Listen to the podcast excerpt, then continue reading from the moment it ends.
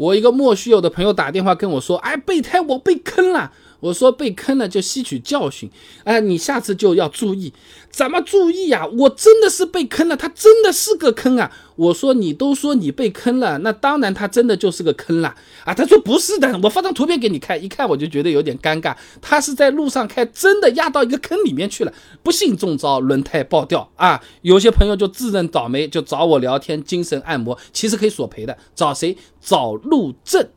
最高人民法院二零二一年发布的《关于审理道路交通事故损害赔偿案件适用法律若干问题的解释》第七条啊，这么说啊，因道路管理维护缺陷导致机动车发生交通事故，造成损害，当事人请求道路管理者承担相应赔偿责任的，人民法院应予支持。那实际来看的话呢，有些朋友找路政索赔啊，这个过程中啊，不一定那么顺利，甚至是一定不顺利啊。那你比如说啊，福建新闻广播。二零二二年报道过一个案例的谢先生正常行驶，遇到一个井盖下沉形成的大坑，导致右前轮爆胎。后面在找相关部门索赔的时候，因为当时没有报警，没有事故责任认定书，相关部门表示我没有办法赔给你。所以说啊，第一个知识点，想要索赔一定得报警，拿到事故责任认定书才可以。张云鹏发表在期刊《法治博览》上有篇论文《交通事故责任认定书的法律效力》里面，他就提到啊，交通事故认定书呢，在《道路交通安全法》当中被定义为证据来使用，是行政处罚、民事赔偿以及刑事追责的基础。我们找路政索赔，其实也是民事赔偿的一种嘛。不过啊，你去开事故责任认定书的时候，交警可能会跟你说，哎，你这个是单车事故啊，没有办法给你开认定书啊，就算开了，也是算你自己全责啊。这个时候。可以让交警开一个事故证明书，一样能用的啊，互相都不要为难对方。那除了没报警，如果我们的证据不够充分的话，也有可能索赔不成功的。裁判文书网上有几个案例的啊，西宁市的张女士在开车的时候，因为路面有坑槽，导致车子右边前后轮都爆胎了，轮毂还划伤了。当时呢也没有及时下车查看，后面维权的时候，法院审理认为路面坑槽是因为天气原因，并不是人为施工造成的。市政管理单位客观来说没办法及时设立警示标志，而且张女士当时也没有下车收集证据，缺乏爆胎和坑槽之间存在因果关系。的证明，所以不支持张女士的上诉。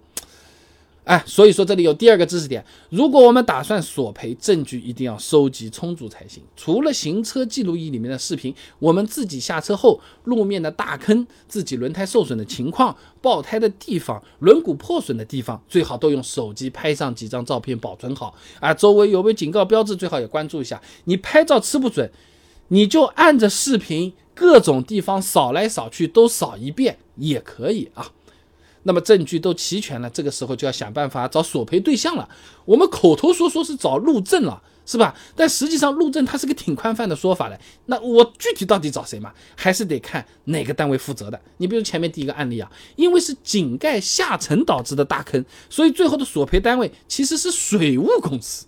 第二个案例啊，索赔单位呢是市政中心。那么怎么直接找到这个单位呢？第三个知识点来了啊！如果在城市道路，你可以直接拨打幺二三四五说明情况之后呢，相关单位后面会来联系你的啊。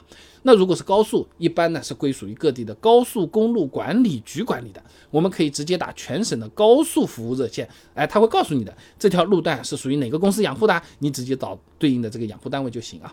不过需要注意的是啊，如果本身自己的损失确实不大，低于五百块钱的话，那就得考虑一下索赔到底划不划算了。